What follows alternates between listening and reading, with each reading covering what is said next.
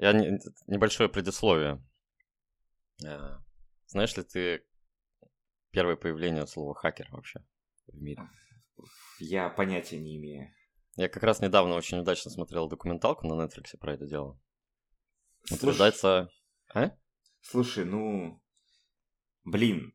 Ну, этимология этого слова кажется достаточно очевидной. То есть, в принципе, типа любой взломщик, чего угодно.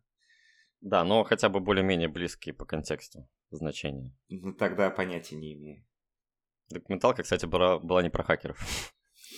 как, как ни странно. А документалка была про видеоигры. Хакерами впервые себя назвали чуваки, которые, угадай, в каком университете, воспользовались компьютерами местными университетскими и написали на них видеоигру первую, где ракета стреляет по астероидам. Mm. Это э, было я то должен... ли 50-е, то ли 60-е. Ну, я предполагаю, что это MIT. Совершенно верно. Университет. Конечно же, это было MIT. И вот, собственно, да, поскольку ничего суперкриминального, видимо, они не делали, но пожелали остаться анонимными и назвали себя хакерами. Mm. И пускали, собственно, это были компьютеры в кампусе. Ночью они пускали там других студентов поиграть в эту видеоигру. Но речь сегодня пойдет не про них. Речь сегодня пойдет про хакерскую атаку на Ситибанк в 94 году. Это и... дело дрянь, выпуск номер 4. Да, и сегодня немножко необычный выпуск, потому что вещать будет Сева, а не я. А я буду Совершенно верно. слушать и задавать тупые вопросы. Ну, надеюсь. Да, на которые у меня, скорее всего, не будет ответов, потому что, э, потому что на дворе 94 год. И справедливости ради мы довольно слабо себя представляем, как вообще было устроено IT в целом в 94 году. Потому что я тогда еще только в планах был, наверное. Ты тогда только родился. Э, никакими фидосетями мы не, не пользовались. Боже упаси. Я даже, кажется, не прозванивал dial-up. Да ладно. Да, у меня интернет появился только ADCL-овский. То есть он был через телефонную сеть, но там стояла специальная штуковина, которая шла в обход. То есть мне не нужно было как бы делать звонок физически. И телефон был не занят, когда я пользовался интернетом. Не, ну, подожди, ADCL, это вот э, э, модемы, условно, которые да. вставляются в компьютер, да? Да, а, да. И ты потом карточки покупаешь на сколько-то там часов. Не, карточки тогда уже не покупал. По-моему, карточки это был DSL, у меня уже был ADSL. И там, э, в общем, по стандартной схеме ты покупаешь себе безлимит на месяц. Каждый месяц за сколько-то рублей. А не, вот я помню, я покупал карточки на 5 часов, на 3 часа. На, на ну, сколько-то минут. Old fuck, между нами разница года, как будто, я не знаю. Может быть, я сейчас буду рассказывать, а ты будешь поправлять меня. Потому Нет. что ощущение, да, такое, что ты на 386-м еще в кулак угонял. Это было тупо, потому что нельзя пользоваться телефоном, пока ты сидишь в интернете. Да, много раз слышал. И вот этот звук э, да, да, да. про, про звона, это... Хотя он мне все равно кажется знакомым, как будто я его когда-то слышал. Ну, не важно. Так, естественно, важно ты, то, что... естественно, ты его слышал, если у тебя ADSL был модем. Он же как бы тоже, наверное, прозванивал, нет? Только в обход обычной телефонной сети, там, на другой Да, так а где я его услышал? У себя. Из модема? Ну да. Нет? Хз вряд ли. Ну ладно, короче. Я уже, честно говоря, не помню, мне я был очень молод. Вы, в общем, поняли то, что мы абсолютно некомпетентны в, те, в той теме, которую собираемся рассказывать. Но... Совершенно верно. Это мы некомпетентны в теме, которая была 10 лет назад, а тут речь про 94 год. В 94 году что было интересного? Интересно было то, что э, если сейчас мы имеем дело с э, сетью интернет, прямо сейчас, например, когда общаемся через Discord, да. В 94 году, конечно, тоже был, была сеть интернет. Но время было интересное, и в то время, в 90-е, развивались другие сети тоже, которые шли параллельно между собой в развитии этих сетей. То есть, да, Подожди, тогда был... Вот да. давай тогда так спрошу, а что вообще определяет сеть интернет? Это типа протокол TCP/IP? Или... Разница между сетями, я про, про них расскажу на примере вот сети X25, которая тогда а, э, окей. была важна. Суть на самом деле, вот к тебе как пользаку, примерно та же самая, что и обычный интернет. Там будут технические различия, о которых мы особо заострять внимание не будем. Мы посмотрим там с точки зрения юзера, какие разницы есть. Но да, как по-разному компьютеры между собой в сети связаны. Они используют разные протоколы, может быть, и ты как пользователь по-разному получаешь как бы доступ mm-hmm. да, к информации. Что интересно, в 94 году сеть X25 была больше, чем сеть интернет, чем IP-сеть, как ни странно. И э, одна из фишек, собственно, этих X25 сетей — это BBS, так называемый. BBS — это расшифровывается как Bulletin Board System. По-русски это доска объявлений. А, ну то есть вот э, всякие доски объявлений, это на самом деле был не интернет, это на самом деле пошло из сети X25. Возможно. Ну, блин, по- по-моему, еще вот э, нулевых годах у каждого, там, не знаю, сообщества какого-то была своя доска объявлений. И, типа, вопрос это интернетовские доски объявлений, которые... Ну, скорее всего, это, грубо говоря, была сеть X25, там все привыкли называть э, это доской объявлений, и потом уже перейдя в интернет, все продолжили называть такие типичные сайты, которые по интерфейсу напоминали а, то, что было в X25 доской объявлений. Я предполагаю. Скорее всего, да. У меня тоже самое предположение. Вообще, наверняка так оно и было. Да, на самом деле, то, что это доска объявлений, это скромно сказано. По сути своей и по функциональности это больше напоминает просто обычный сайт. Там на BBS могли быть аналоги того, что мы сейчас понимаем как форумы. Угу. Их использовали как файлообменники. И даже с помощью вот этой функциональности BBS делали игры. Первые. Но это, но это было даже не близко к самому лучшему файлообменнику. Естественно. Так. Правда, мы, мы не по нему сейчас разговариваем. Конечно, нет. Ну да. Кто будет разговаривать по файлообменнику, в конце концов. А, да, ну и, собственно, причем вот эти игры, которые были, они пользовались встроенной, да, в BBS функциональностью с уровнями доступа. Ну, как бы уровни доступа, они сейчас на сайтах есть тоже на обычных. То есть, условно, там есть просто юзер, есть какой-нибудь модератор, есть админ.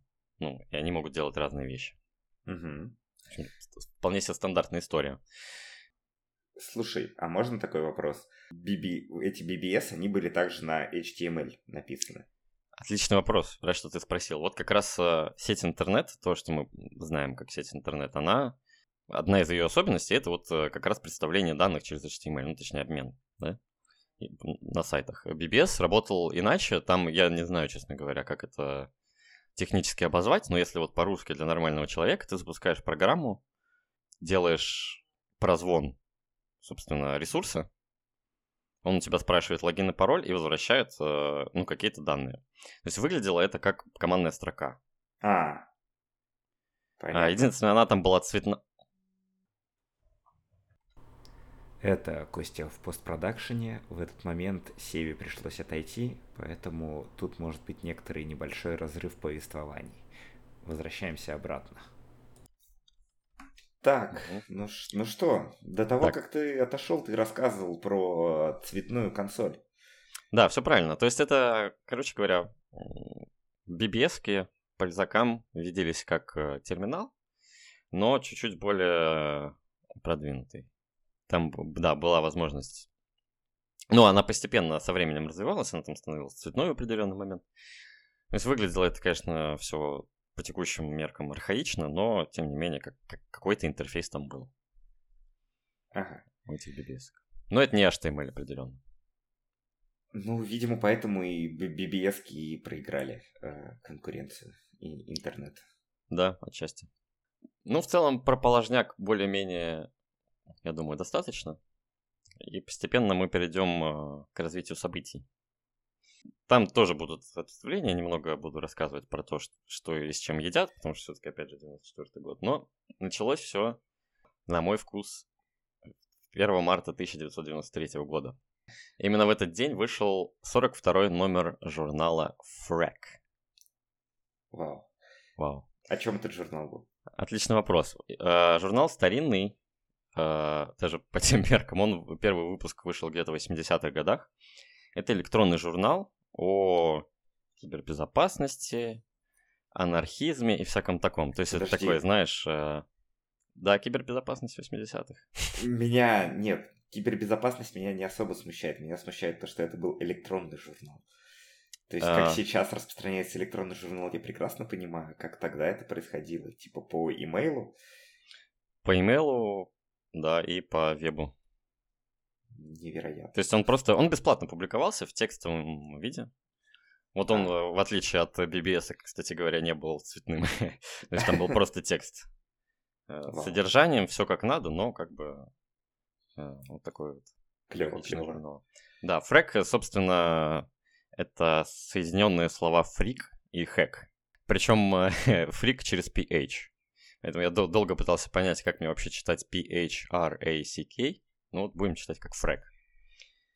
А здесь я на всякий случай оговорюсь сразу, что в 2013 году ФСК на России сайт frag.org э, заблокировал на территории Российской Федерации из-за выпуска номер 4 за 1986 год, э, в котором была статья о производстве метамфетамина. Ага. А, но между нами девочками я скажу, что пока я готовился к этому выпуску, я спокойно зашел на сайт fark.org. А. а. Естественно, статья о производстве метамфетамина мне совершенно не интересна, я даже в этот выпуск не заходил. Но вот в 42-й, о котором я буду говорить дальше, я спокойно зашел и посмотрел mm-hmm. и почитал. Вообще, ну, как ты можешь догадаться, журнал сам по себе, он весьма проблемный с такими-то темами.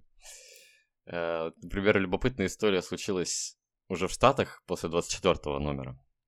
Э, вообще тогда это тоже были 80-е, и там ФБР э, устроил рейд на хакеров в определенный момент. Собственно, э, одно из этих дел случилось из-за статьи, собственно, в этом, да, 24 номере, в котором была опубликована техническая документация о службе 911, которая была украдена у компании Bell South с компьютера. То есть хакеры взломали там систему BellSouth, нашли техническую документацию и опубликовали в 24 номере.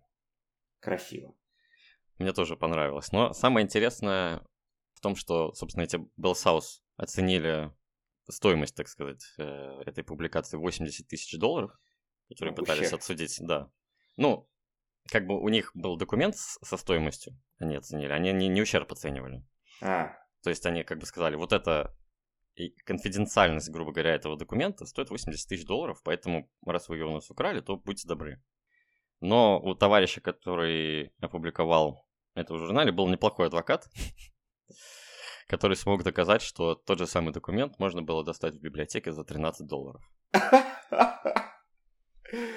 Поэтому, собственно, дело они выиграли, но редактор, который опубликовал эту статью, больше в, публикациях журнала Фрэк не участвовал. Mm. Так что журнал весьма популярный в узких кругах. Очень люблю эту фразу. Да. то есть, на самом деле, не популярный. Про него никто да. не знает, э, кроме там хакеров. Ну, то есть, понятно, да, люди, которые тогда называли себя хакером, естественно, читали, потому что это интересно было. По их теме читали сисадмины, потому что понимали, куда их будут атаковать. Э, ну и мусора тоже видимо, были заинтересованы в этом журнале. Э, так вот, что было опубликовано в 42 номере? Еще одна особенность, которая не сразу приходит в голову о 94 году, и в сетях X25 тогда в сетях X25 не было Гугла в 94 году. То есть, э, как бы куда прозванивать, чтобы попасть на какой-то ресурс, люди знали по сарафанному радио, mm. условно. Но в этом журнале был опубликован полный каталог BBS, по крайней мере, зарегистрированных в Штатах. Ух ты. Да, это... Ну, казалось бы, это ну, хорошее э, предприятие такое, создать да. каталог. Совершенно верно, это вполне себе полезное занятие, причем там был еще хороший мануал по поводу того, как прозванивать, да, чем пользоваться, как попасть тебе на этот ресурс. То есть абсолютно просветительской деятельностью ну, занималась да. эта статья. Как и мы с тобой. Не иронично, как и мы, кстати, да. Э, осуждаем хакеров и статью о производстве метамфетамина. Да, мы осуждаем э, Black Hat. Black, Black Hat. Hat хакеров, да. Да, про них мы поговорим чуть попозже, для тех, кто не знает.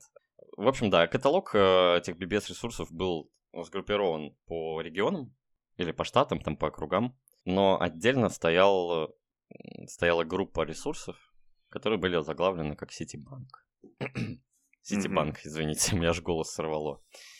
Собственная X25 сеть Ситибанка была настолько большая, что по размерам она примерно была как две сети Нью-Йорка и Калифорнии вместе взяты.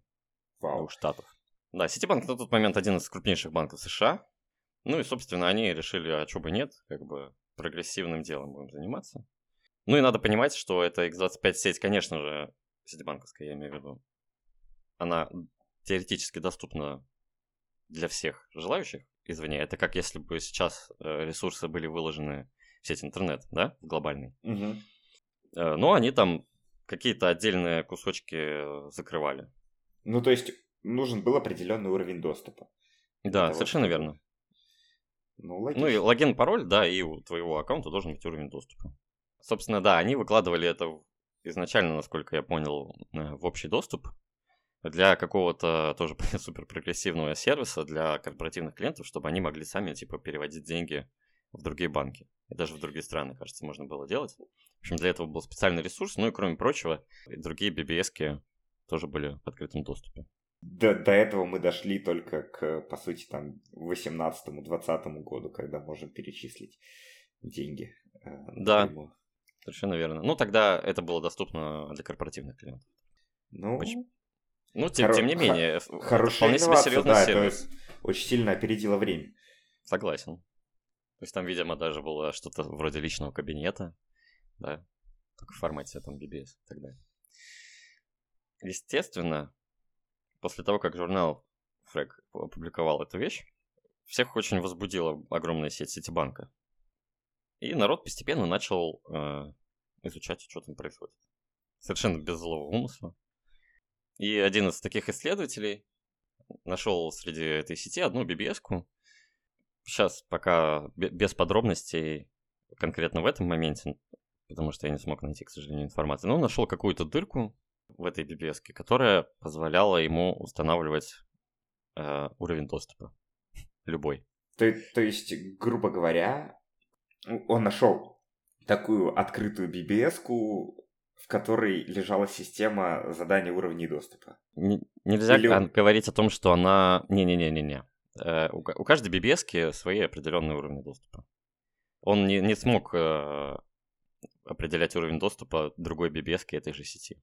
А... То есть конкретно в рамках одной маленькой BBS, в которой в целом ничего интересного не было, он мог себе нарулить э, Понятно. Там, уровень бок, условно. Все, окей. И опять же, возвращаясь в 94 год, и в X25 сети, X25 сети, чтобы ими пользоваться и вообще как-то обмениваться информацией, тебе нужно было постоянно платить деньги, потому что ты использовал свою телефонную сеть. Угу. Логично. Но вот эта дырка позволила э, хакерам, да, которые знали про, про нее, пользоваться BBS-кой Ситибанка в своих целях, чтобы просто общаться. То есть они обменивались сообщениями внутри этой BBS, в то время как Ситибанк звонил им. То есть, насколько я понял, Ситибанк все-таки э, клиентоориентированный, да, и есть BBS, на которые ты звонишь, а есть те, которые перезванивают тебе в ответ, и ты ими пользуешься бесплатно. А, красиво. Как, как входящее сообщение. Собственно, Ситибанк и так, таким и был, и поскольку они за это не платили, они просто такие, ну, клево, мы можем общаться с чуваками из других регионов, чатиться, и все совершенно бесплатно. Кайф. Х- хорошо сломали систему. Да. Еще раз, основная, основной use case это просто общение, но и постепенно там народ начинал э, вникать и искать другие дырки. Ну понятно, интересно же. Да, интересная штука. И, собственно, с помощью этой дырки дальше уже чуваки добрались до серваков, где очень удобно была команда help, э, где все было подробно расписано, как работает этот сервер, например. И они там нашли команду, которая показывает список э, как бы связанных адресов. Причем э, адресов сервисов э, с комментариями, то есть что за что отвечает. Ну, народ, то есть... То есть, Доку- документация была клевая в Ситибанке. Они, они смогли нарисовать карту, по сути, всей вот этой сети. Благодаря а, этим командам. Да, но пока нет. Пока они просто использовали это для того, чтобы найти в сети сервера шлюза, которые направили бы их в интернет. Уже в а. сеть интернет. То есть они еще и пользовались эти, этой BBS как таким транзитом в обычный интернет. Ну, и понятно. Все, все еще бесплатно. Чтобы за счет Ситибанка все это делать. Да, конечно. То есть бесплатный интернет. Пацаны надыбали. Ну, как бы это была, наверное, не очень большая группа людей. То есть Ситибанк мог и не заметить какие-то там дополнительные расходы. А, расходы на это они вряд ли тут заметили, однозначно. Но в определенный момент Ситибанк действительно заметил, что какие-то чуваки у них копошатся, но к этому мы вернемся чуть попозже. Собственно, на самом деле я собирал э, инфу от двух хакеров, да, которые рассказывали. И на том, что чуваки смогли выйти в интернет за бесплатно, для одного из них история закончилась. То есть он как бы был полностью удовлетворен вообще раскладом. Э, но в то время второй э, продолжал изучать. Ну и первый продолжал изучать, чего ж тут греха таить. Но в целом все уже подуспокоились. Это, кстати, был долгий процесс, надо понимать, да? Чуваки копошатся в сети. Ну это сколько? Это, наверное, год примерно длилось. Mm... Я так понимаю. Ну, сложно сказать. Но не больше года. Но я думаю, речь о, месяц... о месяцах шла. Определенно. Ну, не такой уж и долгий, в принципе. Ну, если мы вспомним какие-нибудь атаки, которые связаны с тем, что там, не знаю, флешка с вирусом закрадывалась на компы жила там годами, и, возможно, сейчас есть такие. О, это как знаменитая атака Stuxnet первая. Да. Ну, естественно, конечно, тут э, поменьше времени это занимало. Но история продолжалась на Чили, потом чуваки нашли еще один из серверов, и на нем была доступна консоль роутера местного, Cisco. Ага. Собственно, первый раз, когда Хацкер э, зашел в эту консоль, консоль, естественно, попросила у него э, логин и пароль от консоли. Он, э, хакер, я имею в виду, такой, ну ладно, и пошел бороздить просторы дальше. А на следующий день, когда он еще раз зачем-то решил зайти в эту консоль, он увидел, что местный админ забыл разлогиниться. Хм. Таким образом, он, э, собственно, получил доступ к э, консоли, а в 1994 году в целом было нормально хранить пароли, ну, как бы внутри системы, да, в открытом доступе, не зашифрованном. Значит, и он, как э, по старым чертежам, написал сначала help, увидел там команду, которая выводила бы список пользователей паролей. И в открытом, собственно, виде получил вывод. Ну, пароль э, для доступа на этом сервере был Cisco. А еще был привиле- привилегированный пароль. Cisco 1. Нет, Access. А, а боже мой. А, позже выяснилось, что этого было достаточно, чтобы получить доступ к любому роутеру внутри Ситибанка, потому что там везде были такие пароли на любом роутере. Так было, да, практически на всех. Ну, собственно, Хацкер написал скриптец, который прошерстил все роутеры. И вот в этот момент uh, у них была полная карта вообще Ситибанка. Ага. Пол- полная карта сети. Uh, ну, да, между вот этими моментами скриптом и появлением карты, там еще нужно было uh, с нескольких компьютеров залогиниться. Но это было легко, потому что это были юниксовые машины, на которых можно было зайти с логином guest и паролем guest. Прекрасно. В общем, да, Ситибанк э, самая большая, наверное, инфраструктура сетевая на тот момент и наименее защищенная, что ли. Ну, ну блин. Ну, с я... процессами там был явно беспорядок. Я, наверное, не буду рассказывать э, кон- конкретный пароль, который стоит у нас на... Э, дефолтно стоит почти на всех учетных записях.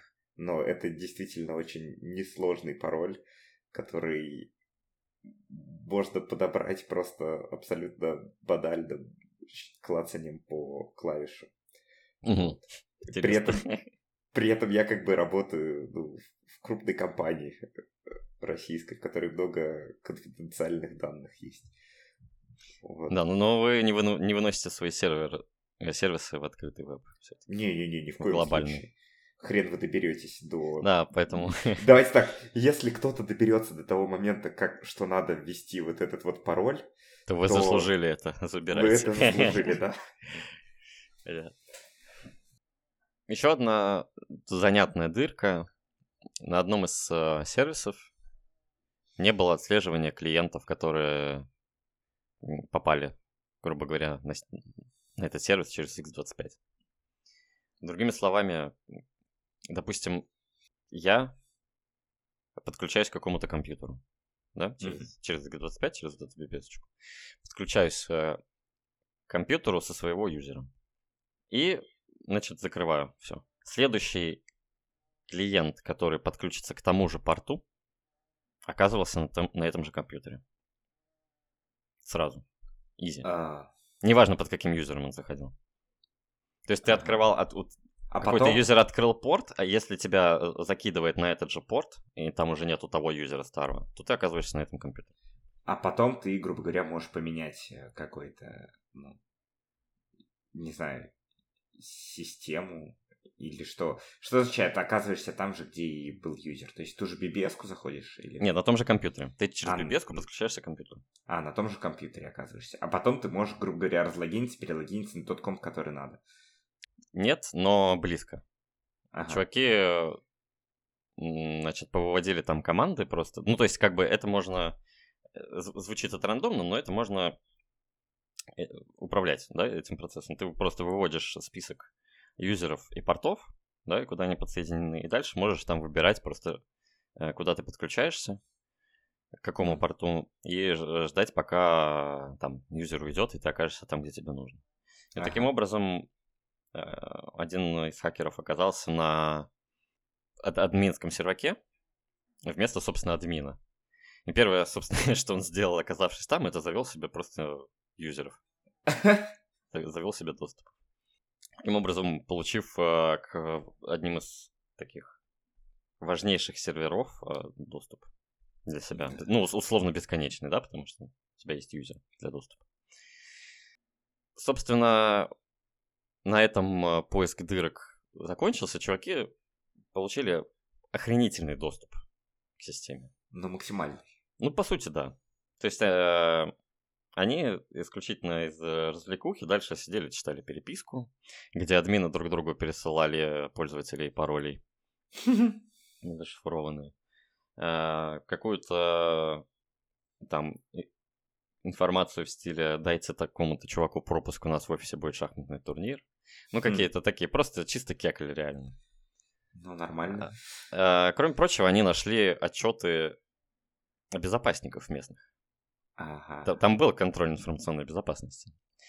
И они нашли, собственно, отчет о деятельности, в котором э, были все следы деятельности этих двух чуваков. Ага. Э, как ты думаешь, как дальше ну, они развивались события? Нет. А. Они забили, и ничего не произошло. То есть, э, видимо, у них был процесс, согласно которому они должны были составлять такие отчеты. Отчет они составили, распечатали и положили на полку. И все, и никаких действий да, не было. Никаких. Это... Ну, как бы контроль безопасности, что? Вообще прекрасно, по-моему. Ну, это типа написал объяснительную и все, типа, ну окей, поздравляю, написал. Ну окей, да. да. Больше так не буду, извините. Ага. типа того. Ну и, да, кроме прочего, естественно, они имели доступ к проведению транзакций со счетов клиентов. Админы. Не, не админы, хакеры. Ну, то есть они там уже играли с доступом, блин, как а теперь, а теперь вот э, получается, что, ну, по идее, у админов у самих не должно быть доступа на проведение транзакций. Но админы могут настраивать учетки так, чтобы они могли проводить, какие-то учетки могли проводить транзакции. Да. И получается, что эти люди настроили себе учетки, и они могли проводить транзакции. Типа того. Прекрасно. Да. Mm-hmm. Ну, то есть безопасность вообще тотали на высоте. Но вот эти два чувака, которые э, копошились в системе Ситибанка, они как бы не дураки. То есть они посмотрели э, на то, что у них есть возможность, да, там как-то оперировать деньгами со счетов клиентов. Посмотрели, кекнули и продолжили дальше читать переписки тупые с электронной почты, потому что они понимали, что они с этим ничего не могут сделать. Ну, то есть как? Хорошо, допустим, вы вывели деньги, а дальше что? Ну да. Куда как, выводить? Это? Куда выводить, как их э, использовать и так далее. Ну, непонятно. Ну, собственно, об этом мы поговорим чуть попозже. Ага.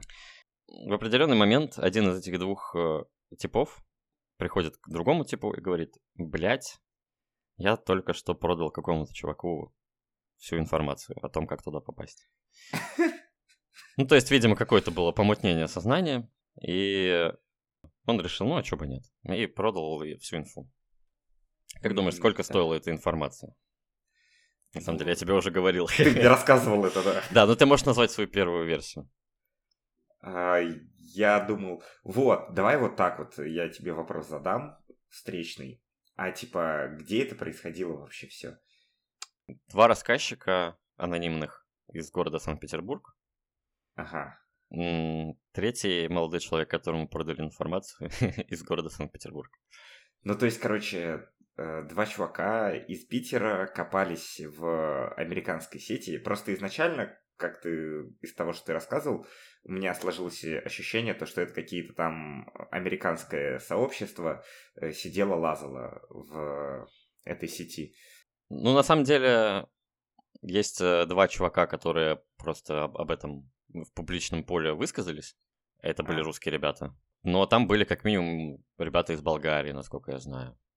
А, ну, еще какие-то. Это... Ну, то есть это общее такое хакерское сообщество worldwide. Ну, так уж повелось, что русских там дофига испокон веков. Вот. Понятно. Ну, то есть, грубо говоря, это чисто совпадение, то, что это все происходило в России, да, и получается, что такое могло произойти, в принципе, в любой стране. Ну, потенциально, да, доступ был откуда хочешь. Конечно, Прекрасно. не только из, из Америки.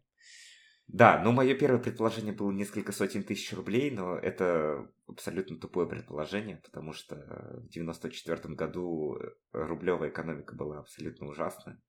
Вот, а я просто перевел современные деньги. Ну, типа современные 100 тысяч рублей, грубо да, говоря. Да, современные 100 тысяч рублей, да. А, на самом деле, этому чуваку ребята продали всю инфу за 100 долларов США. Собственно, здесь мы можно сделать небольшое отступление. Костя говорил такую страшную фразу, как white hat. А, я говорил black hat. Да, ну black hat, black hat, которые мы осуждаем, и white hat, которых мы, видимо, не осуждаем. Так же, как и там понятие хакер, да, которое, с которого я начинал выпуск, оно немного поменяло свое значение. Э, то же самое с white hat и black hat. Сейчас... Вот. Э... Давай так, не было бы black hat, не было бы white hat. Вот. Определенно. Или не определенно. Вот это, кстати, спорный вопрос. Мы его можем обсудить чуть попозже. Когда мы вернемся в 94-й, сейчас э, кто такие Black Hat и White Hat? Black Hat это хакеры, которые занимаются там чем угодно, э, различными видами взлома для получения выгоды исключительно для себя. То есть они могут там у кого-нибудь спиздить личную информацию, потом шантажом пытаться заработать денег. Есть там кардеры, которые делают копии банковских карт и снимают с них деньги для себя. То есть это исключительно такая мошенническая работа себе в карман. Не, ну, Black Hat это, наверное, конкретно про тех людей, которые именно взламыванием IT-инфраструктуры занимаются. Наверное. Ну, понимаешь, э, хакер все-таки широкое понятие весьма, наверное. Ну да. Поэтому, ну, здесь вот так вот общо, скажем, да, это чуваки, которые там такой сетевой деятельностью занимаются, которые э, ну, ха- хакингом, хакингом себе в карман. Да. А, параллельно с этим живут white которые делают, по сути, примерно то же самое. Но те дырки, которые они нашли, они используют для того, чтобы их залатать. То есть они либо работают на напрямую там на какие-то большие корпорации и предоставляют отчеты о, о, о дырках, и уязвимостях, чтобы их вовремя залатали, пока это не, не привело к какому-то ущербу значительному. То есть это они и те, и другие сейчас занимаются примерно тем же самым, они ищут уязвимости, но цели у них разные. У одних благие, у других э, эгоистические. Ну да, и сейчас Whitehead в основном они действительно работают в каких-то айтишных компаниях, и эти компании выполняют заказы для каких-нибудь других крупных компаний, которые заинтересованы в информационной безопасности своих систем. Да, все правильно. В 94 году все было чуть-чуть по-другому.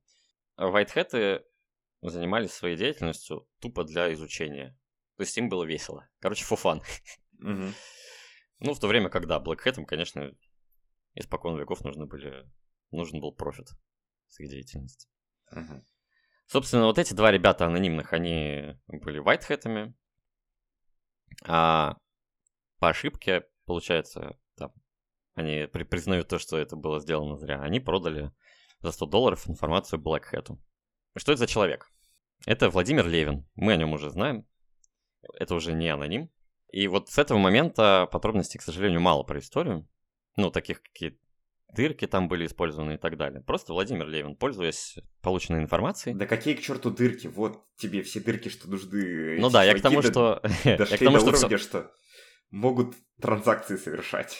Да, все самое интересное про а, уже IT позади. Вот я к этому говорю. И в целом там какой-то интересной информации мало, но историю определенно надо закончить на Владимире Левине потому что он начал переводить бабки активно. Но не сразу, кстати, где-то... Э, ну, то есть он, ему тоже нужно было поизучать какое-то время, что происходит. Вот он нашел все необходимое для вывода бабок, и он, собственно, начал выводить бабки. В тот момент, когда пользователи Ситибанка в общей сложности пожаловались на пропажу 400 тысяч долларов, э, к делу подключился ФБР. Подключилось. Mm-hmm. Они начали, значит, смотреть, что происходит, и в разные страны со счетов клиентов Ситибанка из США выводились деньги. Ну, то есть, понятно, этот э, Владимир Левин должен был создать какую-то сеть э, дропов, да, то есть э, людей, через чьи аккаунты он эти деньги может выводить и так далее. Мгм. То есть, вряд ли он все сразу на свой счет переводил. Да, конечно, конечно. Ну да, схема, собственно, была простая. В разных странах э, у него были сообщники. Я подозреваю, на самом деле, что это его кореша. Там какие-нибудь университетские или типа того. А, я приду к этому чуть позже. Да, и они, собственно, со своих уже счетов личных, не сетибанковских, снимали бабки. И за какой-то процент должны были, видимо, доставить налом Левину. Проблема была в том, что одна из транзакций была осуществлена внутри Соединенных Штатов Америки. А, Ошибка. Это, скорее всего, ключевая ошибка. На самом деле мы знаем, что еще двух ребят в Тель-Авиве и Роттердаме арестовали за попытку снятия денег, собственно, вот этих украденных. Но ключевой момент, видимо, был все-таки в Сан-Франциско. Да, кстати, я вот так сказал, а ошибка, у меня нету никакого сострадания к Владимиру Левину. Э, Преступники должны сидеть в тюрьме. Преступники должны сидеть в тюрьме, но клево, когда преступники, у преступников нормальные схемы. Э, Да, это очень интересно изучать. Да. Но Левин здесь ошибся. И ФБР вышли на русскую пару. Муж с женой, которые, собственно, пытались там снять эти деньги.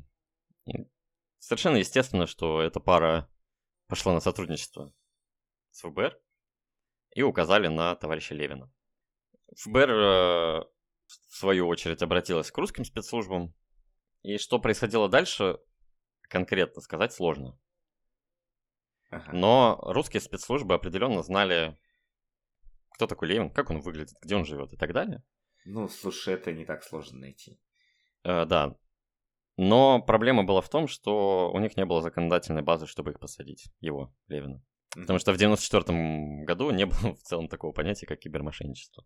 И, ну и жертвой стал американский банк. То есть в России на Левина не было как бы юридической базы. Но в определенный момент, в 95 году, судя по всему, основная версия, почему так произошло, Левина запугали в 90-х просто бан- бандюганы местные, питерские. И А, он ну, отправляется в Лондон. Ну, вероятно, слили там кому-то инфу, что у этого чувака много денег, и его начали запугивать. Да, например. Собственно, запуганный Левин оказывается в Лондоне в 95 году в марте, где его ждет с, распростер- с распростертыми объятиями Скотланд-Ярд. Да. Потому что там уже юридическая база под него была. Какое-то время он провел э, в местном аналоге СИЗО в Лондоне, после чего был экстрадирован в Соединенные Штаты Америки. Логично. Да. И в 98 году он был приговорен к трем годам тюрьмы и штрафу в 240 тысяч долларов. А почему так мало? Отличный вопрос. У меня на него нет точного ответа, кроме того, что в целом с годами отношение к киберпреступности э, менялось. То есть тогда это был, скорее всего, тогда это был беспрецедентный кейс. Такого еще не было. Это самая, это первая крупная атака на банк с э, такими профитными жертвами, да, то есть пострадали ре- реальные клиенты Ситибанка, пострадал сам Ситибанк. Кстати говоря, в общей сложности на 10 миллионов долларов Левину удалось похитить деньги со счетов клиентов. Ага.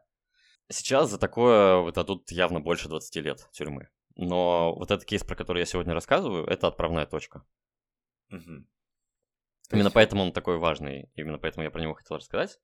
С этого момента ФБР начало думать о киберпреступности, там, начала появляться законодательная база в разных странах. И сроки росли. То есть есть реально рус... много кейсов про русских хакеров, которые сидят больше 20 лет в США. Ну да, так э, очень много русских хакеров.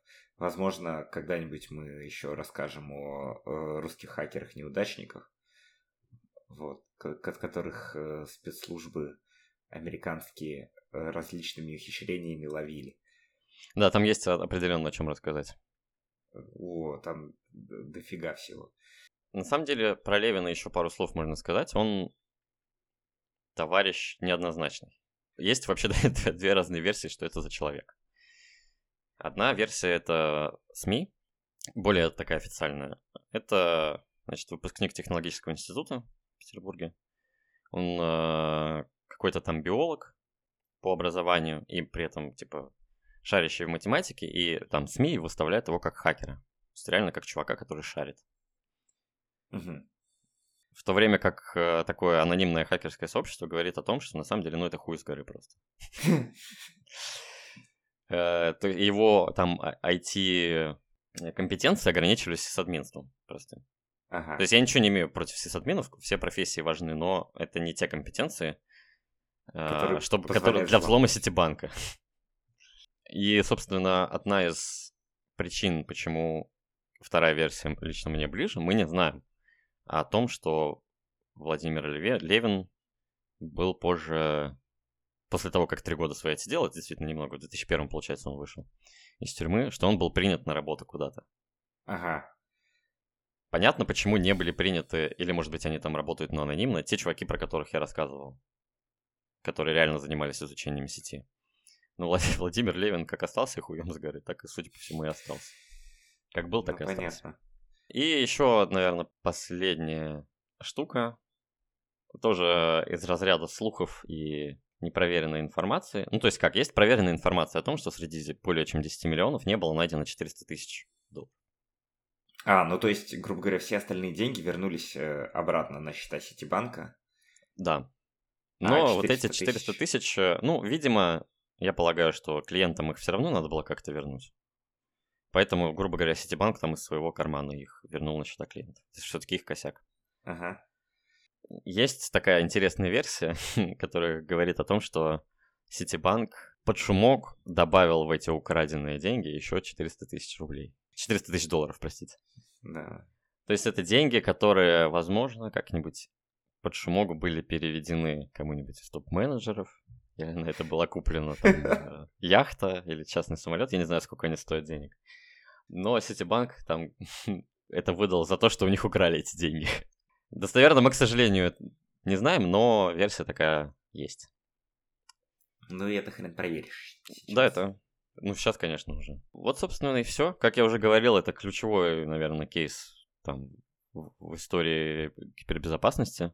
С него началось развитие и, и, и хакеров, и вайтхэтов, и блэкхэтов, и безопасников таких и безопасников всяких. Ну и кейс, конечно, показательный, потому что все вот эти пароли user-user и Cisco и Access, это все это очень плохо, ребята. Придумывайте, пожалуйста, себе нормальные пароли. Тогда не было двухфакторной э, аутентификации, сейчас она есть, пользуйтесь ей, пожалуйста, на всех сервисах, где да. такая доступна. Да, двухфакторная аутентификация это действительно очень важная вещь. Ну что, мораль? Первую ты уже сказал. Да? Не mm-hmm. пересылайте пароли в открытом виде и не храните. Никогда.